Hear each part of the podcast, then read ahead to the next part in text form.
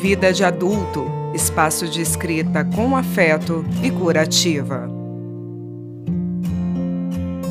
Eu sou Renata Varandas e escrevi o texto de hoje. Medo de sentir. Há alguns dias ouvi Lulu Santos cantando Tempos Modernos e pela primeira vez, depois de passar a vida inteira escutando essa música, a frase Vamos nos permitir fez sentido para mim.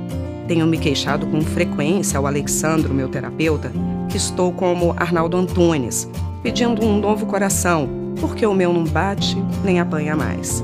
Na nossa última sessão, depois de ouvir novamente a mesma ladainha, Alexandro me perguntou: Você está se blindando porque está com medo de sentir o quê?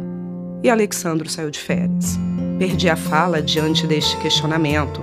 Há mais de uma semana estou sem voz, literalmente tempo suficiente para pensar sobre os males que o medo de sentir me trouxe e traz.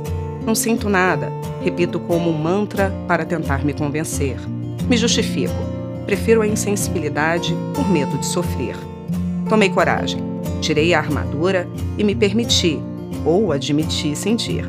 Me flagrei sentindo tristeza e impotência diante do relato de um amigo que sente saudades do falecido pai, dor e alívio ao pedir desculpas a uma pessoa que gosto muito por tê-la feito sofrer. Extrema alegria ao passar uma noite de sábado ao lado de gente que amo. Gratidão ao ter uma tarde junto com a minha mãe. Prazer ao desfrutar da companhia de amigos. Angústia diante da possibilidade de cirurgia de um amigo. Decepção em relação às expectativas criadas. Solidão em uma noite de sexta-feira saudades de quem não está por perto. Reconstruí o que eu achava que estava em ruínas. Passei a observar meus sentimentos sem julgá-los, como manda o budismo. Entendi que, mesmo que eu não queira, que lute contra, que não admita, eu sinto e sinto muito.